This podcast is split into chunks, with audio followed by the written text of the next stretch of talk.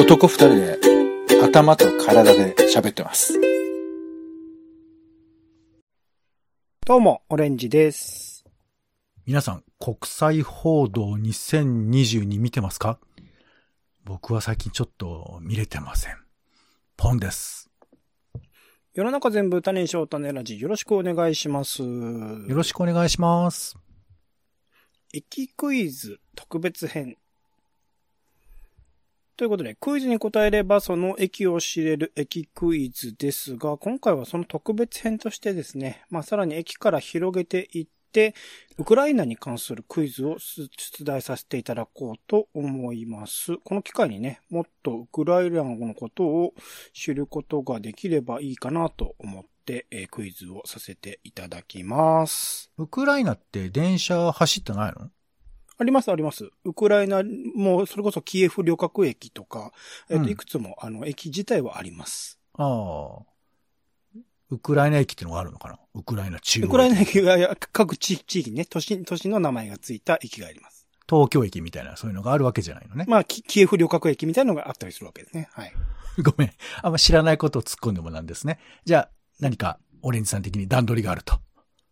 はい。あの、はい駅クイズではないよね、今回ね。クイズの特別編というところで、はいウクライナ全体のこと、っていうか、まあ、これも、本当はそもそもにおいて僕たちはもっと知っておかなきゃいけないことなんだけれども、はい。これすら知らないという人が多分ほとんどなんではないかなというところですので、そこからまずはですね、知ることからウクライ始めていこナのうという基。礎知識みたいな、そういうことなんですかね。そうですね。そもそものところというところで。はい今回は真面目にやっていこうかなと思ってます答はい。はい。はい。じゃあ、頑張ります。はい。しっかり受け止めていきましょう。はい。ではですね、まず1問目です。1問目。もうほんと基本の基本ですね。えー国名のウクライナはスラブ語でどういう意味でしょうか？ウクライナはスラブ語でどういう意味でしょうか ?1 番、陸地。2番、国境。3番、北方、北の方ですね。4番、雪国。1番陸地、2番国境、3番北方、4番雪国。さて、どれでしょう？え、これ、オレンジさんずっと前から知ってたの？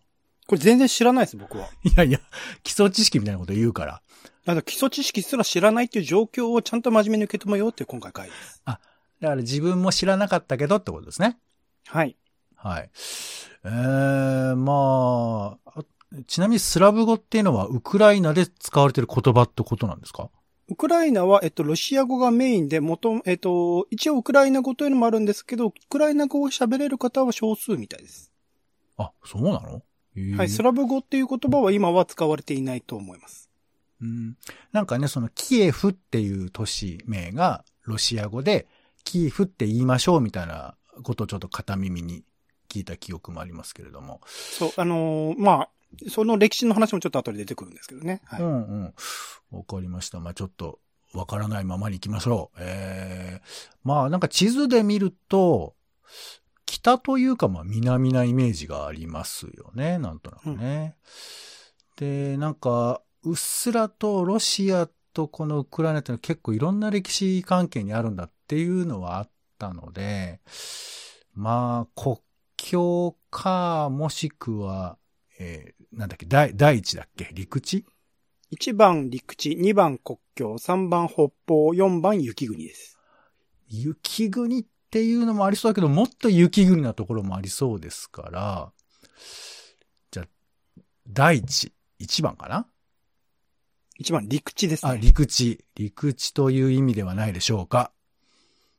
ファイナルアンサ これいる？はい、はい、ファイナルです。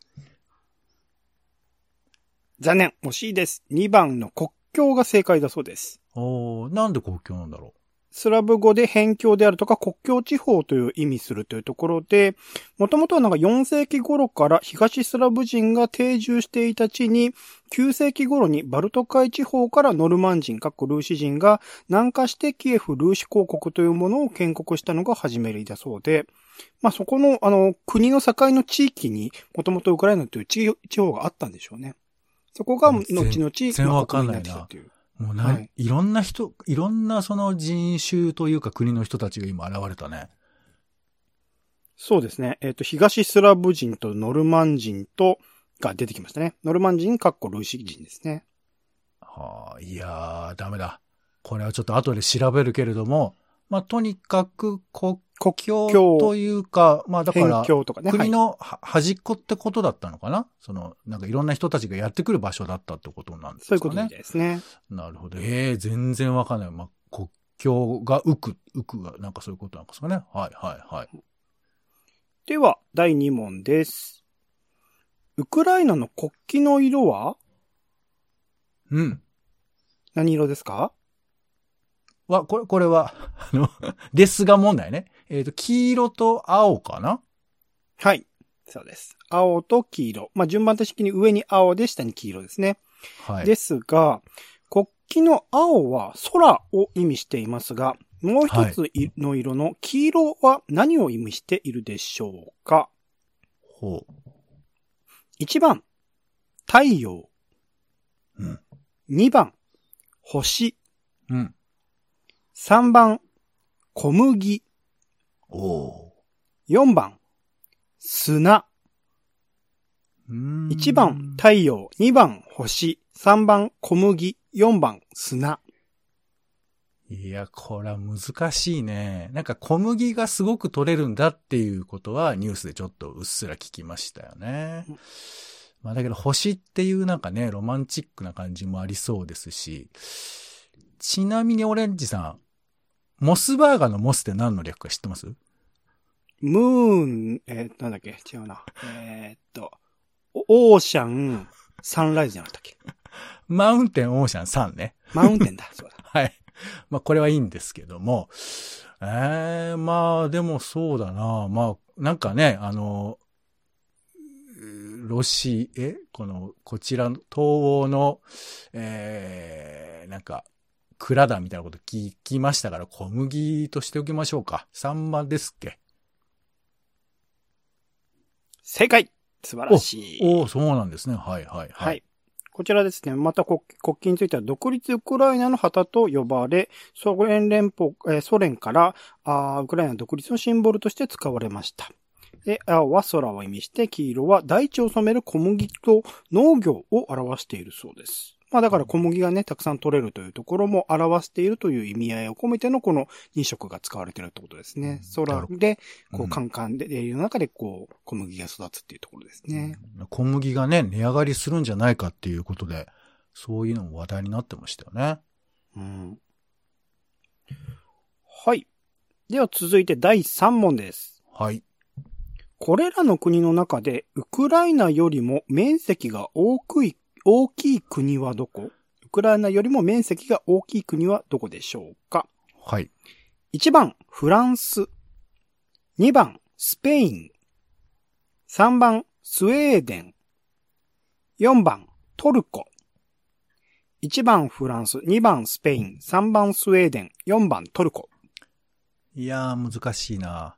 なんかね、こう、ウクライナっていうところが意外、意外にっていうのもちょっと、まあ、わかんないままに適当に言ってる話ですけど、大きい国なんだよね。だから、まあ、そういう意味では、えー小国対ロシアではないみたいなことはニュースで聞きましたけど、うんだからヨーロッパの国と比べて結構大きいっていうふうなことを聞いた記憶があるので、そうすると、これトルコじゃないですかね。トルコの方、トルコが大きい。正解素晴らしい。はい。ちなみにトルコってどれぐらいかわかりますかね？えーっとですね、ウクライナが、うんえっ。と、60万平方キロメーターぐらい。60でえっとまあはい。はい。日本の1.6倍だそうです。日本全体の1.6倍の面積をウクライナは持っているそうです。はいはい。じゃあトルコは3倍ぐらいなんですかね、日本の。日本の3倍というとどんぐらいですか ?3 え倍？っ。と、東京ドーム、わかんない東京ドームでやったらもう間に合わないですね。ム。どれまああのうん。ウクライナよりも大きいというところで、あとはい。78万平方キロメーターぐらいあるそうです、トルコ。ほうほちなみに、えっと、フランスが、えーウクライナよりちょっとちっちゃくて55万平方キロメーターぐらい。スペインがはい50万平方キロメーターぐらい。そしてスウェーデンが45万平方キロメーターぐらいというところみたいですね。えーなんかね、国の大きさっていうものをあんまり意識したことないけど、ね、どういう意味を持つのかななんてことをね、ちょっと思っちゃうよね。日本はだってめちゃくちゃ狭いところにめちゃくちゃ人がいたりするから、またちょっとこれはこれと特殊なわけですけど、まあ、ウクライナはヨーロッパの中でも大きい国ってことですよね。ちなみに一番大きい国は？あ、え、ど、どこで？どこの中世界中でってこと？あ、世界でです、世界です。世界で、え、ち、ロ面積はロシアが一番大きいのかな？あ、素晴らしい、そうです。ロシアが一番大きいですね。はいそう。ね。そういうところがいろいろと頭に入っていくと、またなんか関係性もね、いろいろ違って見えてくるのかなと思いますが、はい。続いて今度は、えっと、日本との関係のクイズになります。はい。えー、こちらですね。えー2017年というのが実は日本とウクライナとの関係性において結構記念の年だったらしくて、うん。もうに2022年もそういう意味ではか記念すべき年だったんですね、本来はね。えー外交関係樹立25周年が2020 2017年にありまして、はい。まあ、ウクライナ各地で様々な日本文化行事が実は開催されたそうです。2017年にね。で、えー、その中でですね、キエフ市と、首都ですね、キエフ市と姉妹都市なのは京都市ですが、オデッサ市と姉妹都市なのはどこでしょうか？今回ね、えー、侵攻の被害にも遭っているところではありますが、オデッサ市と姉妹都市なのはどこでしょうか ?1 番、神戸市。2番、横浜市。3番、長崎市。4番、清水市。1番神戸市、2番横浜市、3番長崎市、4番清水市。これは、あの、な、なんかわかるもんなんですか？あの、なんていうか、こう、何らかしらのわかる何かがあるんですか？知恵でわかることがあるんですか？これはそうですね。まあ、歴史的なものを踏まえているととか、はい。あの、共通するものっていうか、オデッサとその都市との間に共通するものは何かみたいなことが、なんとなく、あの、想像できるともしかしたら。はい、はい。もうちょいですか？ざっと名前を。1番神戸市、2番横浜市、3番長崎市、4番清水市です。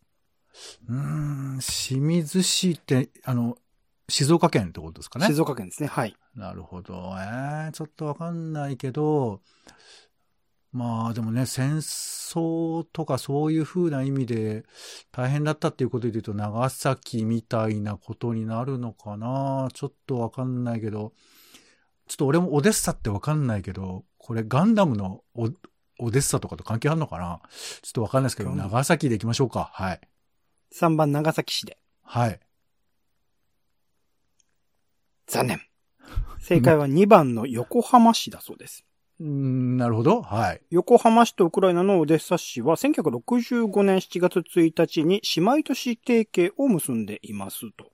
えー横浜とオデッサは共に戦火による焦土の中から復興したことや、国際的な港湾都市、港の湾の都市であることなどから提携を行っているそうです。長崎もじゃん。今回横浜もね、あの、えっと、献花台とかを設けて今、えっと、いろいろと、あの、動きをされてるみたいですね。今回の件について。なるほどね。まあ、なんかね、ちょっとこれ、変な話ですけど、当然、まあ、ヨーロッパの様々な国も、えー友好関係にある都市はいっぱいありますけど、ロシアも姉妹都市とかね、結構あったりして、だかまあね。らね、その、もうさ、その一口に誰が悪いなんつったって、世界で一番大きい国をさ、丸ごと悪いっていうのはちょっとやっぱ無茶な話とはいえ、このだから姉妹都市がね、なんか逆にこう平和に活かせるような力になると嬉しいけど、うん、なかなか難しいのかね、今はね。うん、はい。ちなみにキエフ市とかで言うと、姉妹都市は10とか20では効かないぐらいの数の姉妹都市って世界各国にあるみたいですね。あなるほどね。はい。はい。では続いてのクイズです。えー、これも最初のように近いかな。ウクライナの首都であるキエフという、まあ今ね、キーとかキーウとか、なんかいろいろな言い方があるっていう話もありましたけれども、えー、そのキエフという名前の由来は何でしょうかということです。何の名前が由来となっているかというところで、1番、地質名。地質ですね。うん、土地の質。2番、人名。人の名前ですね。3番、地域名、エリアの名前ですね。4番、数字。1番、地質名、2番、人名、3番、地域名、4番、数字。さあ、どれが由来でしょうか？いや、これも難しいですけど、まあ大体地域名って意外とこう素朴な由来だったりすると思うんですよ。うん、名前でつくのはもうトヨタぐらいでしょ。うん、いや、わかんないですけど。もう、全然ヒントくんないんだから。えっ、ー、とね、キエフ、キーフ、うーん、数字の1かな？はい。数字。4番数字。はい。残念。正解は2番の人名だそうです。あ、人名なんだ。えー、誰のこちら、えっ、と、キーの都市を意味して、キエフを創建した伝説の公爵、キーさんという方の名前に由来しているそうです。ちなみにさっきのね、言い方がいろいろ違うという話、キエフは他国の支配を受けた歴史があるため、うん、文献によってその名称が、あ呼び方がね、異なっているそうで、それの、うん、あの今なので、だんだんだんだんキエフという言い方からキーウですとかね、っていうところに変えてってるっていう状況らしいですね。うんその、あの、地元の人たちがどう読んでるかっていうところですね。実際どうなんだろうね。なんか変えてる感じも、その東京、日本で聞くニュースではあんまりわからないところもありますけどね。日本のメディアでも少しずつ変えてるところは変えてるみたいなところはあるみたいですが、まあね、まだまだそこら辺は。正解なのかもちょっとよくわかんないですけどね。そうですね。発音的な意味合いでね、その、カタカナにした時のこの日本の呼び方でしかないから、なかなかそこら辺はね、難しいところで、ですが、今のところはそういう、さま、あの、様々な、あの、呼ばれ方がされてきたっていうところが、えー、あるところだそうです。ここを作った人の英雄の名前がついてるってことなんですね。そうなんそうです。はい。というところでクイズでございましたが。終わり？終わり？はい。えっ、ー、と、日本とね、ウクライナの関係性についていろいろ知っておいた方がいいかなと思ったので、はい、こちらで、えっと、読ませていただこうかなと思います。日本とウクライナの今までの関係性ですね。はい、なんか、文書的な意味合いで言うと、はい、18世紀における古事類園という書物日本にあって、そちらのロセア城というロシアの西のアジアの上ですね。という章の中で、えー、ウクライナ人がロシア帝国によって領土が奪われたコサックとして記述されているというところが最初だそうです。最初に、だから日本の書物において、ウクライナの方が記述されたのがそういったものだったそうです。で、えっと、ウクライナは長い間そのロシアの支配下にあったので、民間の交流も、えー、日本とロシアの国際関係の影響を受けておりましたと。20世紀においてウクライナ人は日露戦争と日ソ戦争にも参加していて、ロシアの極東の植民地化に加担していた。一方で、日本と秘密裏の交渉を行っていて、日本の支援の下で、近くのウクライナ人の居住地区をロシアから独立させようと計画していたなどの動きがあったそうです。で、その後、1991年ですね、ウクライナがソ連から独立を果たすと、1991年12月28日に日本国政府は、ウクライナを国家として承認し、1992年1月26日には、両国間の外交関係が設立されましたということで、1992年から正式な外交関係っていうのが結ばれているそうです。でもその前の日露戦争自体から実は、あの、少し交渉も行っていたみたいな関係性だそうです。その当時は、あれだよね、はい、あの、ソ、ソビエト連邦とか、そういうものの一つだったってことなのかな？そうですね。日露戦争、日ソ戦争時代においてはそういうことになりますね。ウクライナ地域っていうか、まあ、はい、あの、州みたいなことなんですかね？はい。歴史においては、まあ、ソ連の前には、あの、まあ、独立されていたって話なので、なんかその複雑な歴史を辿ってるっていうところですよね。そうだね。吸収されているというところでもあったので。で、日本は1998年から2009年までの間に430万ドル以上の資金援助も行っている。さらに、えー、1億5180万ドル以上の助成金も提供しているという関係だそうです。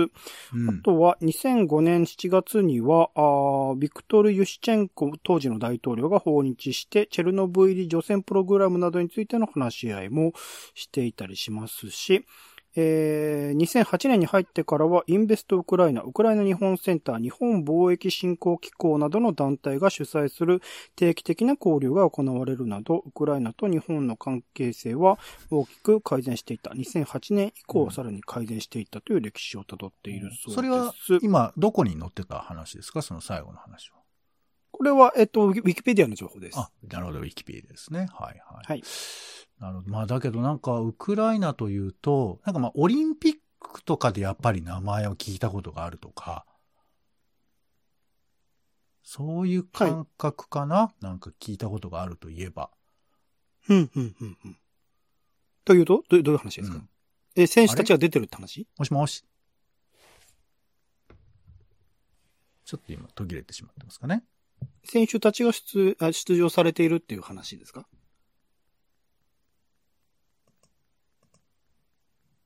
あれあ、もしもし？電波切れてる。電波切と、あ、大丈夫ですか？はいはい。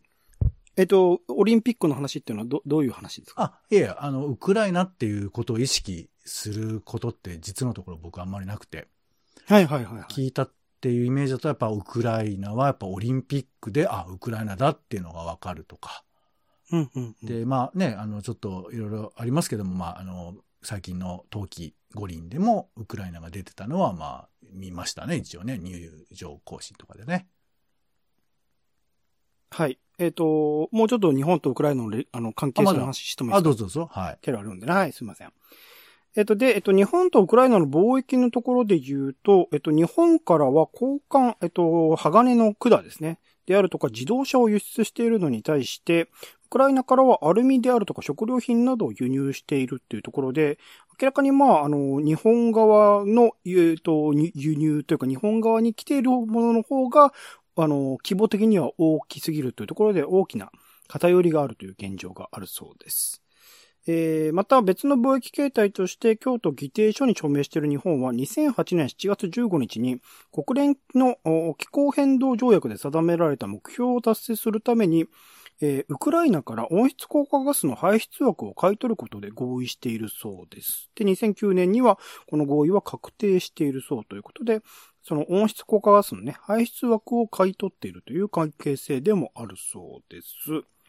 で、その後、まあ、2011年ね、えー東日本大震災以降の、まあ、福島第一原発の事故なども受けて、えーウクライナがどのようにチェルノブイリ原子力発電所事故に対処しているかの調査のために、えー在キエフ日本大使館の職員数を30人から36人に増やすということをも行っているなので、チェルノブイリでの学びというところが福島第一原発にも活かされているという面が大きくあるそうです。